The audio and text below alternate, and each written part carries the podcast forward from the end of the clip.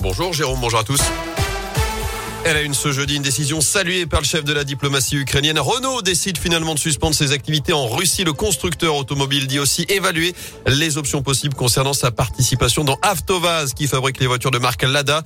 Alors que le président ukrainien Volodymyr Zelensky a justement accusé hier des multinationales françaises d'être, je cite, des sponsors de la machine de guerre de la Russie. Annonce faite devant les parlementaires français. Un mois jour pour jour donc après le début de la guerre en Ukraine, l'offensive russe se poursuit et selon les autorités locales, un bombardement a fait au moins 4 morts et 6 blessés ces dernières heures à Lugansk, ville de l'Est du pays, jumelée avec Saint-Etienne. Notez également ce marathon diplomatique aujourd'hui à Bruxelles avec un sommet commun de l'OTAN, du G7 et de l'Union européenne réunissant chefs d'État et de gouvernement occidentaux. Les sanctions pourraient être renforcées à l'égard de la Russie. Dans l'actu, près de chez nous, cette nuit agitée dans le forêt avec une ferme ravagée par les flammes. Ça s'est passé à Saint-Didier-sur-Rochefort, près de Noir-Étable. Toute la partie habitation est partie en fumée cette nuit, soit 180 mètres carrés.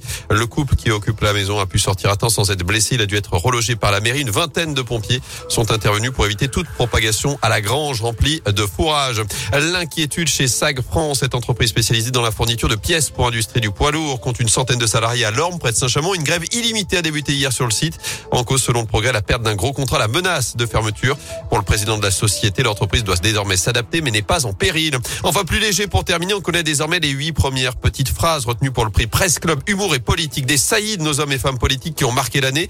On retrouve Fabien Roussel, le candidat communiste à la présidentielle. Les stations-service sont, je cite, le seul endroit en France où celui qui tient le pistolet est aussi celui qui se fait braquer. Anne Hidalgo qui a dit ça roule mieux, ça roule vraiment mieux à Paris devant la Fédération des industries et des équipements pour véhicules. Ou encore Thierry Solaire, député de la République en marche. Mon anatomie fait que si j'ai le cul entre deux chaises, je suis parfaitement assis.